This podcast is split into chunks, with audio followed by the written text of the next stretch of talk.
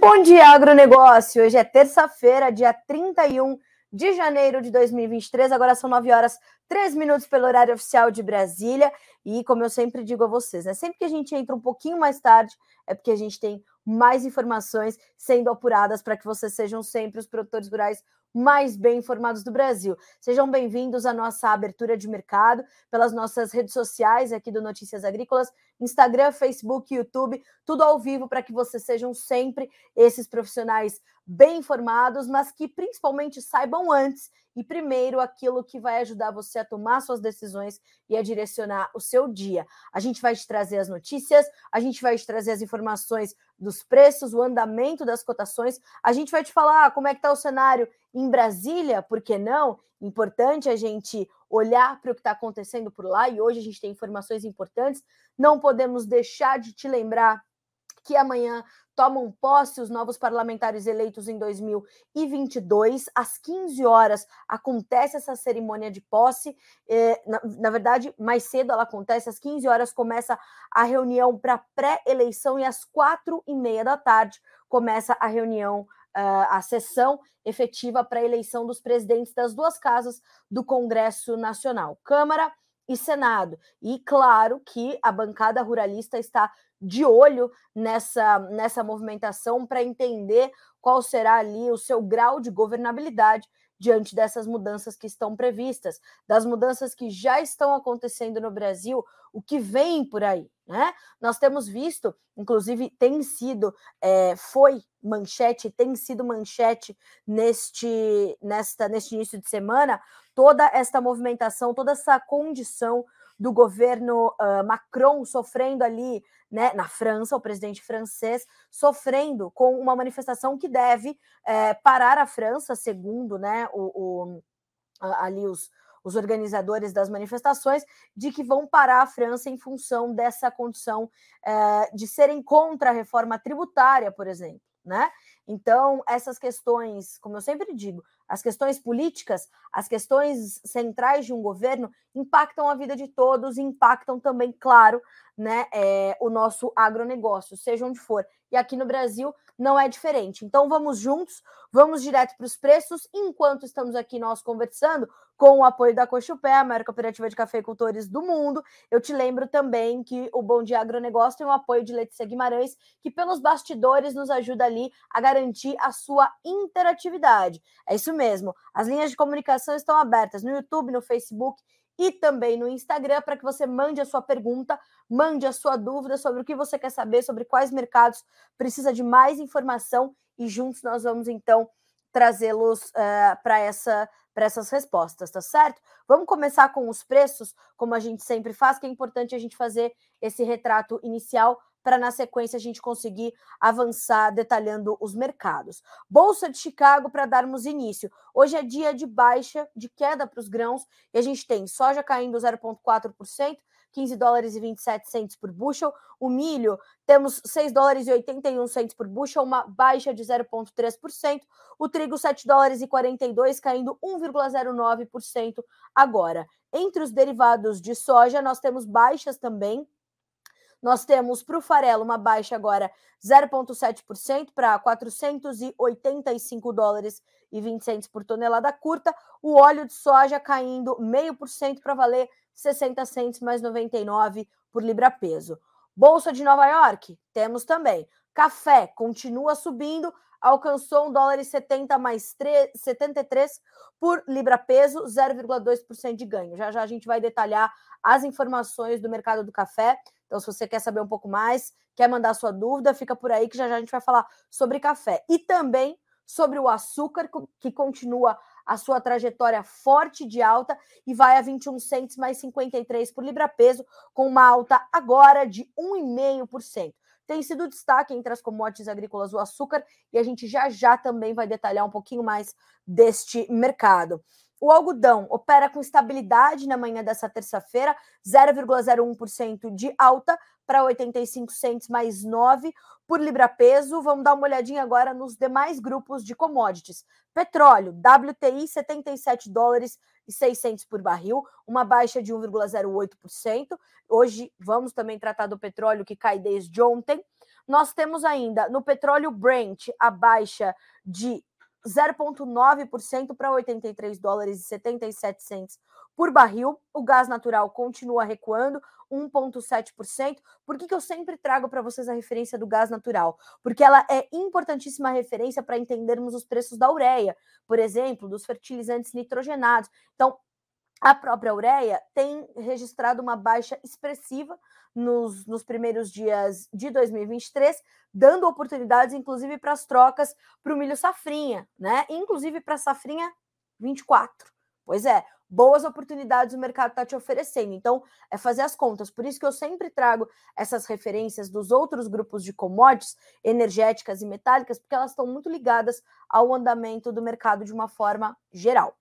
Nós temos ainda o ouro caindo 1,07%, a prata 2,8% de queda. Nós temos o cobre com 1,6% de baixa nesta manhã de terça-feira. Nós temos também baixa para os índices acionários americanos, baixa para os índices acionários europeus. É um dia quase que de liquidação mesmo, de realização de lucros. Essa é uma semana onde nós teremos a nova reunião do Federal Reserve, que é o Banco Central norte-americano, e que sempre dá muito que falar, deixa os mercados mais apreensivos, mais cautelosos. Então, isso está na conta. Aqui no Brasil, a gente vai ter a primeira reunião do Copom do governo Lula. Então, a gente tem uma semana cheia no mercado financeiro. Inclusive, essa, esses mercados no vermelho, né, eles estão ali nessa, nessa semana que promete realmente muita volatilidade. Ouça só a análise da Agriinvest Commodities pela sua equipe, que trata então do macro cenário da macroeconomia. No decorrer da semana, teremos vários bancos centrais atualizando suas condições de política monetária, em especial o Federal Reserve amanhã. E aí você pode acompanhar, inclusive, uma live que vai rolar no Instagram da Agriinvest, arroba Agriinvest, para ter ali os insights de quem vive o mercado, né? E ali você pode trazer um, um pouco isso. E com agenda pesada, nem mesmo agenda secundária positiva ajuda na sustentação dos ativos de risco ao redor do globo. Temos hoje commodities e ações caindo. É aquele dia de baixas generalizadas, todo mundo né, é, é, realmente na defensiva, esperando por essas novas informações. E qual é esse cenário secundário positivo né, a que a, a Greenvest se refere? Foram os dados indicadores da China e da Europa que saíram nessa madrugada. No, na nação asiática, né, na China, os PMI surpreenderam e nós temos essa, essa principalmente essa expansão forte do PMI de serviços. É a China voltando à normalidade, é a China voltando a respirar e é a China que já sinaliza melhores projeções para a economia global na perspectiva do FMI, o Fundo Monetário internacional, que é algo que a gente vai tratar já já também. Não só a perspectiva para a economia global, mas vamos também tratar das perspectivas do FMI para o crescimento do PIB brasileiro, que melhorou na perspectiva do fundo. Então a gente vai olhar para isso. Na Europa, nos diz a Agriinvest, o PIB surpreendeu. O bloco cresceu 0,1% no último trimestre de 2022, contra uma expectativa de contração de 0,1%. Entretanto, o motor do bloco, que é a Alemanha, naturalmente, continua mostrando dados péssimos. Ontem foi o PIB, hoje as vendas no varejo tiveram uma baixa de 5,3% eh, no acumulado de dezembro. Por aqui, as commodities valorizadas seguem puxando os nossos ativos. Na semana passada, vimos o câmbio na casa de 5,5, de olho no fluxo estrangeiro, que já passa da casa de 9 bilhões de reais somente para investimentos em carteiras de ações. Então, o retrato inicial dessa terça-feira para você é esse mercado hoje bem arisco, bem pouco interessado no risco, né? A aversão ao risco está elevada e o mercado vai trabalhando com esse sentimento. Por isso que a gente vê essas baixas quase que generalizadas nas commodities. Mas agora a gente vai começar a detalhar os mercados, você vai ver que para alguns deles os fundamentos vão falar mais alto inevitavelmente. É, a gente vai começar, na verdade, com uma informação do mercado de milho, porque é, as nossas exportações de milho elas têm tido uma, um destaque grande desde 2022, quando a gente conseguiu recuperar a nossa produção, não é? E a gente conseguiu então ter esse esse entendimento de que nós teríamos ali boas exportações em 2022 e boas exportações também para 2023. Fechamos 22 com exportações recordes de milho e devemos fechar 2023 num cenário semelhante, exportando ainda mais. Algumas consultorias privadas falam da possibilidade do Brasil embarcar algo entre 49 e 50 milhões de toneladas de milho e somente no porto de Paranaguá o volume de milho embarcado em janeiro já é 161% maior do que o registrado em todo o mesmo mês de 2022. O mês de janeiro ainda nem terminou, mas o volume de milho carregado pelo Porto Paranaense impressiona. Até o último dia 29, ou seja, segunda, uh, domingo, né? Domingo, uh, foram 569.461 toneladas. Uh, o volume é quase 161% maior que as pouco mais de 218 mil toneladas embarcadas em janeiro de 2022.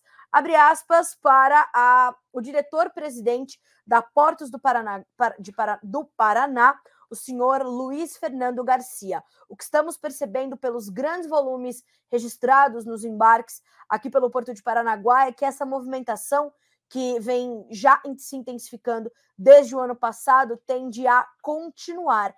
Então, nós temos essa situação e veja que número interessante. No mês de janeiro, até este domingo, dia 29, 19 navios atracaram no porto de Paranaguá para carregar milho. Segundo o line-up desta segunda-feira, as escalas das embarcações para receber a granel, uh, nove navios já estão no porto para carregar 587 mil 324 toneladas. E outros oito, outras oito embarcações estão na sequência para embarcar 511.839 mil toneladas. Ou seja, né, uh, somado o volume, nós temos aí quase um milhão de toneladas do cereal a serem exportados por Paranaguá. Então, seguem fortes as exportações de milho do Brasil, dando inclusive suporte para os preços. E aí que eu vou chamar o nosso próximo destaque, porque é justamente essa movimentação do mercado do milho. Ontem as cotações terminaram a sessão em campo positivo, tiveram altas na B3 e o mercado vem buscando realmente esse terreno para se recuperar. Separei aqui a análise de Vladimir Brandalize, né, uh, para trazer essa, esse entendimento aí de quanto a gente é, é, avança nesse começo de semana. E segundo o Vlamir, mercado de milho mantendo posições internas, embarques programados com recorde de exportações para o mês de janeiro. Até a, a, o destaque do Vlamir foi também para as exportações. O milho segue embarcando nos portos, grandes volumes de grãos programados e já está com recorde histórico efetivado, superando a marca de 5 milhões de toneladas. Os dados finais do mês de janeiro serão divulgados pela CSEX amanhã, dia 1 de fevereiro, que é, é que vai trazer ali os sete dias úteis a mais que o último levantamento divulgado na semana passada. E até a semana passada, o Brasil já havia embarcado 4 milhões 220 mil e 300 toneladas de milho. O Brasil, ele vem né, é, ampliando o seu, o seu portfólio de clientes e ampliando naturalmente o seu volume de milho, export, de, de milho exportado. Então, a gente olha para esse movimento com muita satisfação e com o entendimento de que nós viemos para ficar no mercado internacional. O, o, o milho brasileiro eu sempre falo isso para vocês por aqui, tem um status muito importante, tem um status que é realmente algo que faz diferença, a qualidade do milho brasileiro é uma qualidade superior e a gente tem que olhar para isso com bastante atenção. Então, termos essa essa compreensão vai nos ajudar a entender que os, os preços, inclusive, serão baseados nos dados das exportações. Isso é bem importante da gente monitorar certo? Bom, uh, trazendo aqui também a informação dos preços, vamos checar como é estão as cotações na B3, porque o mercado já deu início aos seus negócios e hoje continua trabalhando em alta. Ontem fechou em campo positivo, hoje continua trabalhando em campo positivo também. Então, março, R$ 89,09 por saco, uma alta de 0,2%. O maio, R$ 89,30, alta de 0,06%. O julho, R$ 86,94, 0,2% de alta. O setembro, R$ 86,72. Segundo a última entrevista de Vladimir Brandalize, consultor da Brandalize Consulting, o Brasil deve, em 2023, pela primeira vez, superar o, o, os Estados Unidos nas exportações de milho. Então, nós devemos ser um dos principais exportadores globais de milho e devemos, então, superar os americanos pela primeira vez em 2023, na análise e perspectiva de Vlamir Brandalize. Atenção aos preços que serão referenciados muito na exportação mais uma vez neste ano. Bom, seguimos com as nossas manchetes e agora a gente vai falar sobre o mercado da soja. A semana começou com os preços e os prêmios da soja pressionados no Brasil. Nós tivemos altas fortes, consideráveis nesse início de semana para as cotações negociadas na Bolsa de Chicago, o que ajuda nesse movimento de pressão. Mais do que isso, nós temos ali a, a, a perspectiva da chegada de uma safra recorde no mercado, essa possibilidade cada vez mais perto, e na medida em que os trabalhos de colheita uh, e os trabalhos de campo tomarem esse, esse fôlego melhor e conseguirem engrenar um ritmo melhor, a chegada efetiva dessa nova oferta pode pressionar ainda mais os nossos prêmios. A contrapartida, claro, é a demanda. Nós também devemos engrenar melhor nas exportações e a nossa demanda interna deve ser melhor em 2023. E nesta condição, nós vamos olhar para o papel do prêmio na formação dos preços. Mais do que isso, há alguma espera e uma espera considerável em alguns portos para já começar a embarcar essa soja e principalmente no porto de Paranaguá essa espera é mais considerável. De acordo com as informações da Agriinvest Commodities, já há uma espera é, no porto paranaense, por exemplo, de até 22 dias. O mercado nas, no Brasil de soja também se atenta à interferência, ao peso dos fretes que já estão mais caros para a formação das cotações para o produtor brasileiro. E fazendo todas essas contas, é hora de entender se participa ou não, se aproveita prêmios que ainda são positivos, apesar de estarem pressionados, para ingressar nessas vendas que continuam lentas e menores em relação às safras anteriores aqui no Brasil, atenção ao mercado da soja, portanto. Seguindo com os nossos destaques, nós vamos olhar agora, como eu já havia adiantado, para o mercado do açúcar, que tem se destacado na Bolsa de Nova York, no mercado internacional, e hoje é um novo dia de altas para os preços. Vamos checar as cotações nesse momento, antes da gente detalhar esse mercado, vamos dar uma olhadinha aqui como é que estão as cotações, né? Bolsa de Nova York, nesse momento, março, 21 dólares e 51 centos por libra peso, uma alta de 1,4%. Maio, 20 centos mais 17, alta de 1,4% também. O julho, 19 centos mais 28, subindo 1,1%. O outubro, 18 centos mais 99, 0,8% de alta. Então, perceba que os vencimentos mais próximos estão mais altos, porque nós temos uma oferta restrita, com a Índia ainda pesando no mercado com as suas novas determinações. A Índia está contendo né, as exportações do país e isso vai trazer ali uma, uma pressão é, de alta para os preços. Segundo né, uh, as apurações de Jonathan Simeão, nosso especialista no setor sucro energético aqui no Notícias Agrícolas e um dos nossos editores, o maior estado produtor de cana da Índia, além de tudo isso, chama-se Maharashtra, Maha, Maharashtra, Maharashtra, maior estado produtor de cana de açúcar da Índia, tem enfrentado impactos do clima na sua safra.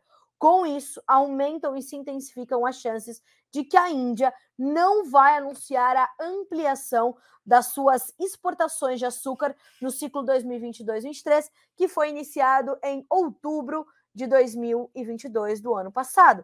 Então, nós temos essa condição e essas sinalizações importantes da Índia, que é, ao lado do Brasil, um dos maiores exportadores globais de açúcar, player importantíssimo para a formação dos preços e nós temos essa condição. Então é monitorar, entender, buscar saber como é que isso chega, inclusive para o produtor brasileiro, né? Como é que isso influencia na formação das cotações do, do açúcar nacional.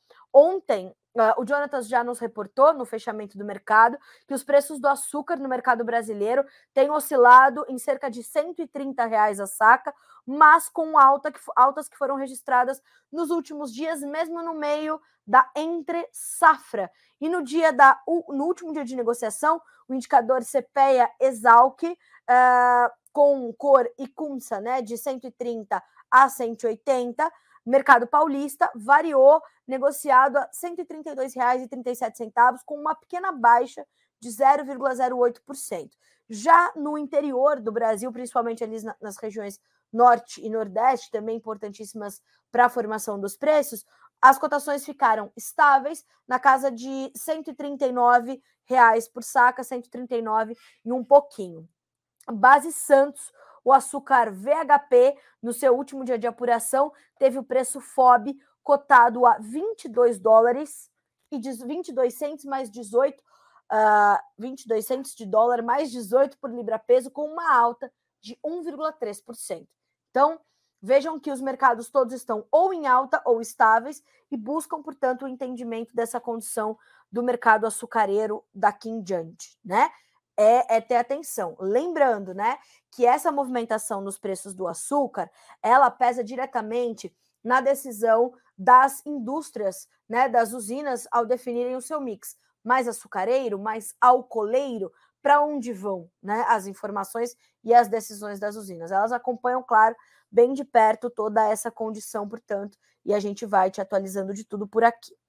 Bom, falamos de açúcar, vamos agora para o mercado do café porque no café, ontem, a, a manchete era, né, aqui no Bom de Agronegócio, mercado do café já busca alcançar os 170 centes de dólar por libra-peso. E assim aconteceu. Vamos checar as cotações em Nova York também? Estamos por lá? Vamos continuar por lá. Bolsa de Nova York. Março, 1 dólar e 70 mais 55. Maio, 1 dólar e 70 mais 70 por libra-peso. Julho, 1 dólar e 70 mais 15. E setembro, perdão, julho, 1 dólar e 70 mais 15, setembro, 1 dólar e 68 mais 95. Apuração de Virginia Alves, nossa especialista em café. Mercado está muito aflito com a oferta, a oferta restrita, e nós falávamos sobre isso. Em todo o final de 2022, a gente destacou essa possibilidade. Vamos olhar, vamos olhar para a condição da oferta. Em algum momento, o mercado vai ter que reagir a isso. Em algum momento, o mercado vai ter o um entendimento de que a oferta é apertada, e assim vem acontecendo. Então, a manchete da Virgínia no fechamento ontem e hoje no, na abertura, oferta restrita do Brasil volta a preocupar e café encerra com altas e dá sequência a esses ganhos, portanto, nessa, nessa abertura já de terça-feira.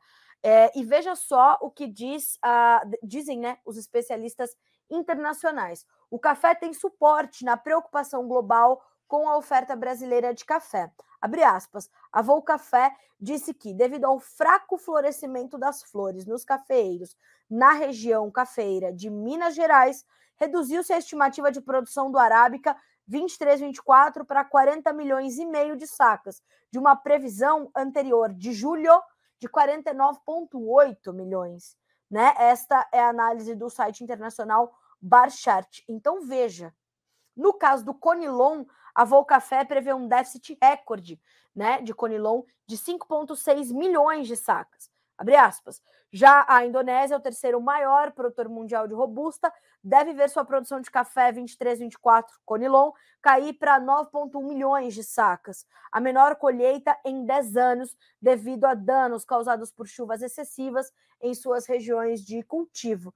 Então, números menores sendo esperados para as produções de café nas principais origens globais, o que dá espaço, portanto, a estes ganhos da, da, né, a estes ganhos do, do, enfim, de todo esse mercado que está se desenhando e a gente vai trazendo as atenções para isso naturalmente. Bom, um outro mercado que a gente precisa destacar é o mercado do petróleo, né? Nós temos visto bastante volatilidade, as últimas sinalizações eram de altas e as altas, na verdade, elas vieram e o mercado vai devolvendo. Hoje é um dia de aversão ao risco, é um dia onde realmente nós temos ali uma preocupação do mercado né, com as commodities, com os índices acionários, e a gente vai ver essa, essa condição, mas o que a gente pode observar é que, de um lado, nós temos perspectivas melhores de, de crescimento, de crescimento econômico global, de retomada da demanda, em especial a demanda da China, mas de outro, a gente tem as preocupações com o próprio mercado do petróleo. E ontem, as cotações, até busquei aqui os preços de ontem, porque ontem os preços caíram 2%, segundo os analistas internacionais, na expectativa das altas dos juros mundo afora pelos principais bancos centrais que deverão anunciar os seus novos números, então, nesta semana, né?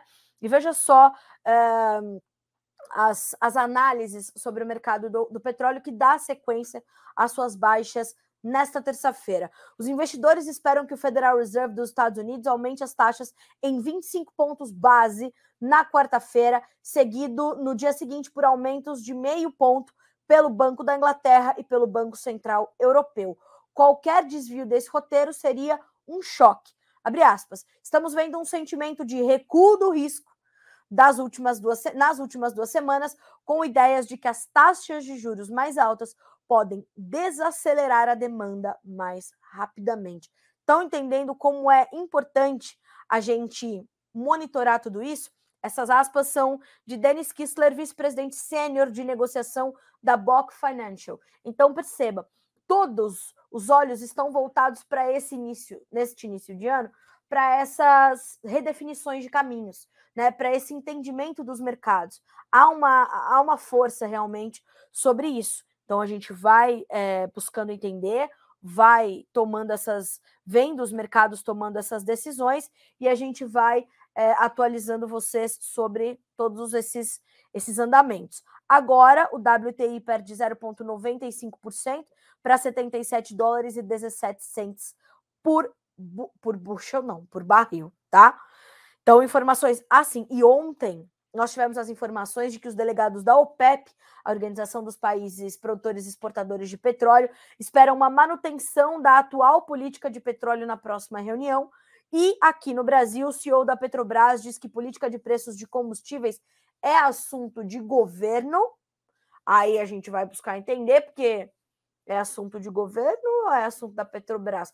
Qual vai ser a influência da, da, do governo na formação de preços. Porque quando Jair Bolsonaro, ex-presidente deste país, falou em, né, em tratar ali com a Petrobras da questão da política de preços, foi duramente questionado, criticado, dizendo isso é coisa da estatal, não aumenta o bedelho. Vamos entender, né?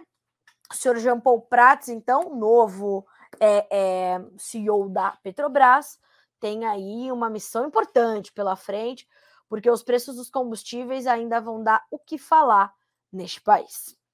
Bom, na sequência a gente vai falar então das perspectivas, né, do FMI e a gente vai começar com as previsões melhores do FMI para a, o crescimento global. Vamos falar primeiro da economia mundial, aí depois a gente bota uma lupa na economia brasileira, né, para trazer essa essa perspectiva mais completa e depois mais detalhada para nossa para nossa realidade aqui do Brasil. Então, segundo o Fundo Monetário Internacional, elevou nesta terça-feira ligeiramente sua perspectiva de, de crescimento global em 2023, atribuindo este movimento a uma demanda surpreendentemente resistente lá nos Estados Unidos e na Europa, alívio dos custos de energia e a reabertura da economia da China, depois que Pequim abandonou suas rígidas restrições contra a Covid-19. E ainda apontou o crescimento econômico global caindo uh, para 2,9% em 2023 contra 3,4% em 2022. Mas, quando a gente olha para o crescimento, a projeção anterior do FMI, a gente via uma projeção para este ano de 2,7% de crescimento. Subimos para 2,9%. Já é alguma coisa, já é um ganho para uma economia que está completamente fragilizada depois de anos de pandemia, depois de uma. Depois não, com uma guerra em curso entre Rússia e Ucrânia. E todas essas questões ligadas às taxas de juros e às inflações, com estoques baixos da maior parte de commodities, das matérias-primas, com preços elevados, portanto, desses itens, a gente sabe que é uma economia fragilizada. E o FMI, então, traz essa perspectiva melhor. Para 2024, o crescimento global deve melhorar um pouquinho e passar a ser de 3,1%.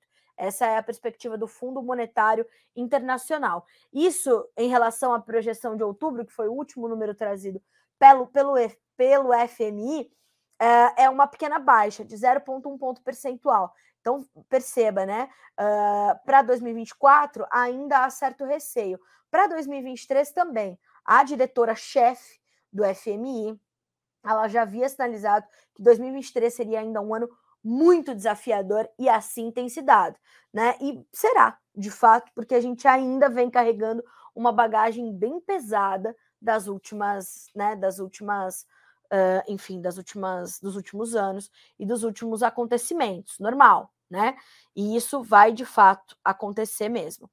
O economista-chefe do FMI, Pierre-Olivier Gourinchas, diz que os riscos de recessão diminuíram e os bancos centrais estão fazendo progressos no controle da inflação.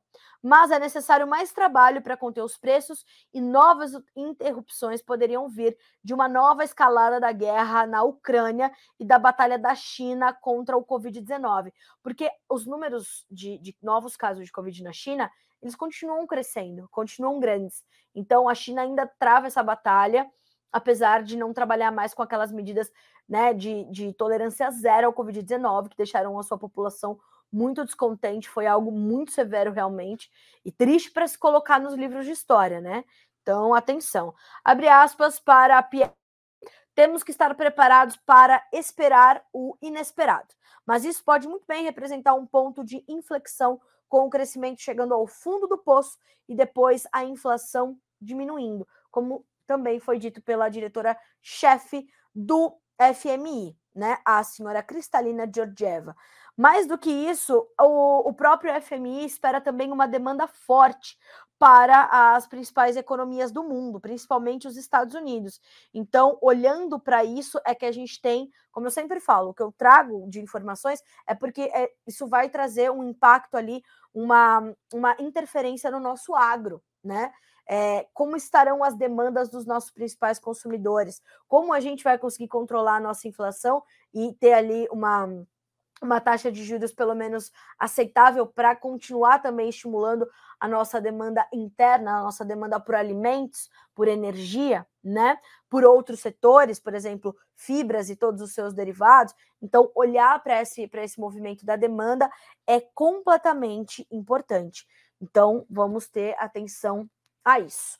Agora sim, vamos colocar a, a lupa ali sobre o Brasil e no nosso próximo destaque a gente vai falar sobre essa possibilidade da economia brasileira ou do nosso PIB, o Produto Interno Bruto do Brasil, crescer 1,2% também na perspectiva do Fundo Monetário Internacional. Essa perspectiva teve ligeira melhora nas contas da instituição que destacou, abre aspas, um suporte fiscal maior do que o esperado no país eh, em seu relatório chamado Perspectiva Econômica Global, de onde saem então todas as suas projeções. O último foi em outubro. A atualização das projeções divulgada nesta segunda-feira mostra que o PIB brasileiro deve crescer então 1,2%, uh, com uma alta de 1% estimada em dezembro e bem abaixo da expansão de 3,1% projetada para o ano passado, 2022. Por outro lado, para 2024, a gente tem a projeção recuada,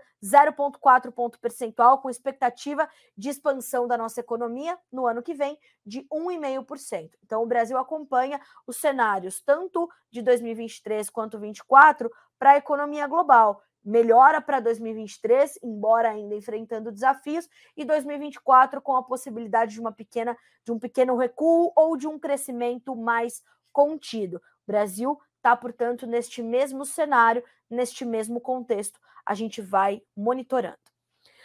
Seguindo com as nossas notícias, a gente está falando da economia brasileira, vamos falar sobre as perspectivas para a primeira reunião do Copom, o Comitê de Política Monetária né, do Banco Central, que vai fazer a sua primeira reunião do governo Lula, né? Durante a, a nova era Lula. Segundo as informações da Reuters, eh, o Copom faz a sua primeira reunião nesta semana, em meio a um ambiente de alta nas expectativas para a inflação, incertezas sobre a política econômica e piora nas projeções para a taxa básica de juros, quadro incrementado por ruídos gerados pelo novo governo nas últimas semanas.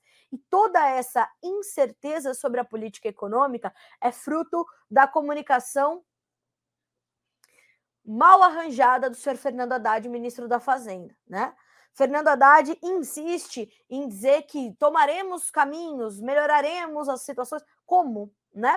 Então não traz. No seu primeiro pacote anunciado esse ano, trouxe pouca informação, trouxe nenhum arcabouço fiscal, né? não deu a garantia de um arcabouço fiscal e trouxe mais incertezas e preocupações ainda à economia. Então, segundo também informações que partem da Reuters, as atenções sobre o encontro que acontece entre hoje e amanhã devem se voltar especialmente ao tom e aos recados de, do comunicado do Banco Central, já que os agentes de mercado apostam maciçamente na manutenção da Selic em 13,75%, nossa taxa básica de juros, pela quarta vez seguida. E havia essa perspectiva de começar a se baixar novamente a nossa taxa básica de juros. O que, que aconteceu? Lá nos picos mais sérios da inflação, da pandemia, todos os reflexos do que a gente viveu nos últimos anos, por conta de um contexto global dificílimo, ministro Paulo Guedes e sua responsável equipe, eficiente equipe, começaram a subir as taxas de juros no Brasil para conter a inflação muito mais cedo do que em outros países, em outras economias. Isso deu, deu resultados muito importantes. Nós tivemos uma baixa, inclusive, da taxa de juros antes desse movimento de alta, que ajudou a reviver a economia. Depois a gente voltou a subir a taxa de juros para conter a inflação e se entregou um 2022 com deflação, né? E isso é fruto do trabalho eficiente e rápido de Paulo Guedes, né? Então, a gente olha, é, havia essa projeção, mas as perspectivas é de que nós tenhamos ainda um 2023 completo de volatilidade muito forte, como tem sido em janeiro, uh, dólar alto, né? Embora a gente tenha vi visto esse, esse recuo, hoje, inclusive, a cotação é R$ 5,12, uma alta de 0,2% agora, e também essas taxas básicas de juros que deverão seguir elevadas. Então, vamos saber como ficam as decisões do Copom e a decisão mesmo sobre a taxa Selic sai amanhã às 18 horas, depois do segundo dia de reunião do Comitê de Política Monetária do Banco Central, e a gente traz tudo em primeira mão por aqui, como sempre. Bom, na sequência, ainda falando um pouquinho sobre a cena política, mas agora voltando-se às questões ambientais, a gente vai falar sobre a condição do Fundo Amazônia e a condição da Alemanha ter trazido, em conjunto com o Brasil, o anúncio de um pacote de 203 milhões de euros ou 1 bilhão e 100 milhões de reais, uh, com medidas a serem implementadas nos 100 primeiros dias do governo Lula. Uh, e esse anúncio foi feito nesta segunda-feira, dia 30, numa coletiva de imprensa da ministra do Meio Ambiente e Mudança do Clima, a senhora Marina Silva, ao lado da ministra federal de Cooperação Econômica e Desenvolvimento da Alemanha, Svena Schultz. Uh, o que nós podemos entender? Que, claro que recursos internacionais são bem-vindos, eles não são como um empréstimo, mas são como uma doação ao país que o recebe. É, é, importante nós entrarmos neste contexto, todavia, o que gerou discussões anteriormente sobre o Fundo Amazônia foi a impossibilidade dos processos que aconteciam com esses recursos serem auditáveis. Faltava transparência ao Fundo Amazônia. E agora, segundo os especialistas, é isso que a gente precisa monitorar. Essa, essa garantia de que haverá transparência e a possibilidade desses processos serem auditáveis. Mais do que isso, um recado importante da doutora Samanta Pineda, que é especialista em direito ambiental, grande conhecedora das legislações ambientais, não só do Brasil, mas do mundo todo, é o real a real intenção da comunidade internacional para com a Amazônia. É importante que se monitore e garante e, e garanta-se que a Amazônia, que é um bioma mais do que rico, né? O bioma amazônico já é rico, a floresta amazônica é muito rica e claro que ela vai despertar muitos interesses da comunidade internacional. Então, ao recebermos volumes tão poupudos de recursos para garantir a sua preservação, é preciso que a gente monitore e entenda como esse, esse investimento vai acontecer efetivamente e sem que haja essa contrapartida para quem o faz. A gente vai monitorar isso bem de perto e vai te atualizando sobre esses recursos retomados, portanto, para o Fundo Amazônia. 9 horas e 42 minutos pelo horário oficial de Brasília. Nós estamos caminhando para o final aqui da nossa edição desta terça-feira, 31 de janeiro uh, de 2023, do Bom Dia Agronegócio. E algumas notícias importantes que chegam nesta manhã de hoje. Turbulência no setor imobiliário da China pesará no crescimento futuro, diz economista-chefe do FMI, complementando, né? Algumas informações que nós já tratamos por aqui. Dólar avança na abertura com o exterior e atento a bancos centrais. Então, um dia preocupante e quase que de nervosismo para os mercados principais, né? Uh, e olha só, temos também ciência desenvolve adubo capaz de combater vermes nas, vermes nas pastagens, bioinseticida para controle da mosca branca chega ao mercado, nova plataforma da gestão de CPRs realiza registro digital do título, veja a tecnologia, né? O agronegócio na vanguarda da tecnologia. É surreal o que a gente consegue produzir nesse país. E a gente vai trazer né, essas, essas notícias todas, essas informações todas para você que nos acompanha aqui pelo Bom Dia Agronegócio, pelo Notícias Agrícolas e pelas nossas plataformas todas. O importante é você ter essa conexão com a gente, né?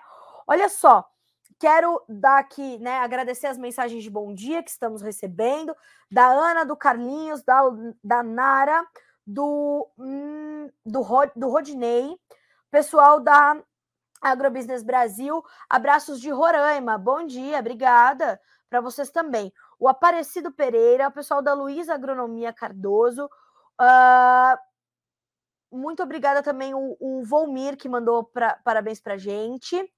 Uh, Sandra, Bocardi, obrigada Sandra, de Campo Novo do Parecis. Ricardo Amaral, Alemanha manda dinheiro, mas direcionamento é feito por eles. Vamos perder a mão sobre a nossa Amazônia. Exatamente a minha preocupação, viu, Ricardo? É por aí que eu digo que a gente vai ter que entender de perto. E esse alerta da doutora Samanta Pineda é completamente relevante, né?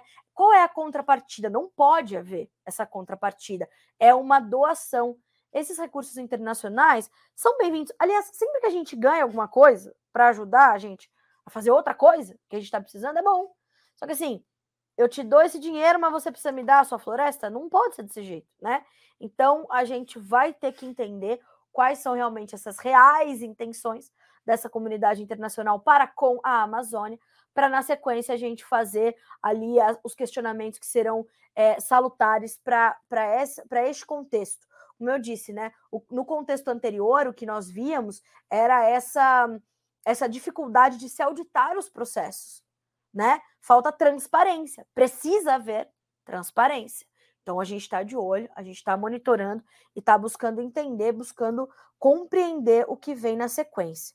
É, olha só o Idélio Rodrigues Lima aqui pelo YouTube. Bom dia, ninguém dá dinheiro de graça. Queria saber qual a contrapartida dessa doação? A gente também, Idélio. Então a gente vai monitorar, porque não dá para remar contra a maré nesse caso. O Fundo Amazônia foi retomado, os, os recursos já estão chegando.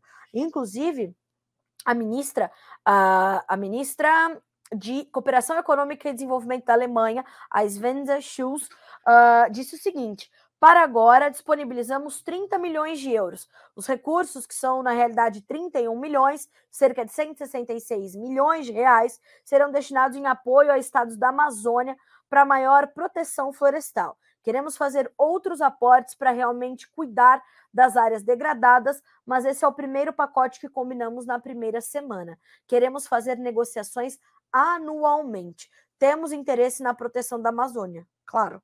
O Brasil é o pulmão do mundo. Há de se questionar essa informação. Já se explicou mais de uma vez que não é mais real isso. Uh, se o Brasil tem problemas, todos têm que ajudar a defender os Svenja, Svenja Schultz.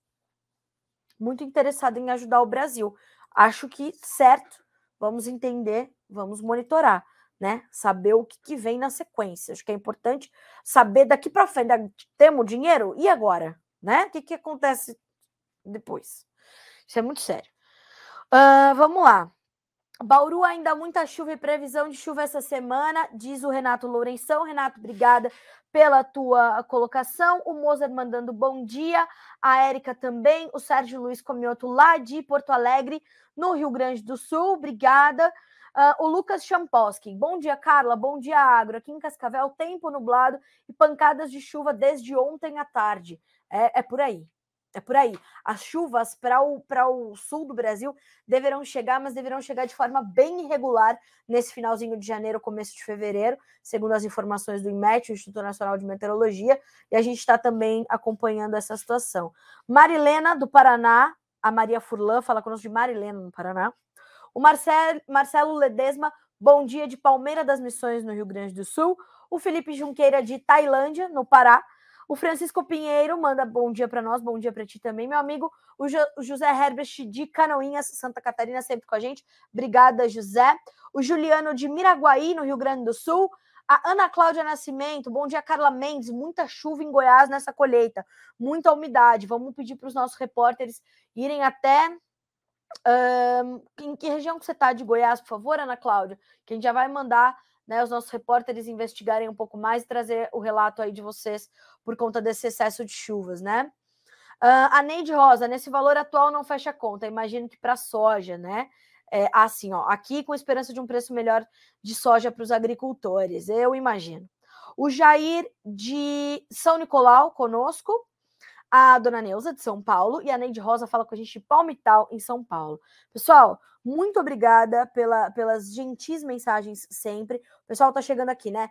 Uh, a Gé, o Lázaro, o Wanderson, uh, Montanha, Espírito Santo, né? Então, o Bom Dia Agronegócio, a Jussara de Goiás. Então, a gente vai. Jussara, Goiás, né? O Aparecido Pereira. É isso. A gente vai alcançando aí muitos lugares, né, no Brasil todo com o nosso Bom Dia Agronegócio. Esse é o objetivo mesmo, trazer essas informações para que vocês sejam sempre os produtores rurais mais bem informados do Brasil possam tomar boas e importantes decisões ao decorrer do seu dia. Amanhã estamos aqui juntos novamente e já adianto, tem visita, tem Eduardo Vanin, analista de mercado da Agriinvest Commodities, para te trazer informações, principalmente sobre essa demanda da China pré-feriado do Ano Novo Lunar. A China voltou, hein? E agora? E agora a gente precisa saber como é que ela vai comprar. Aonde é que ela vai comprar? Soja, milho, cevada, trigo, vai comprar tudo. Aonde, como, quanto? É isso que a gente vai tratar amanhã com o Eduardo Vanin, 9h20, horário de Brasília, aqui pelo nosso Bom Dia Agronegócio. A gente vai ficando por aqui nesta terça-feira. Até amanhã. Bom dia, bons negócios para você.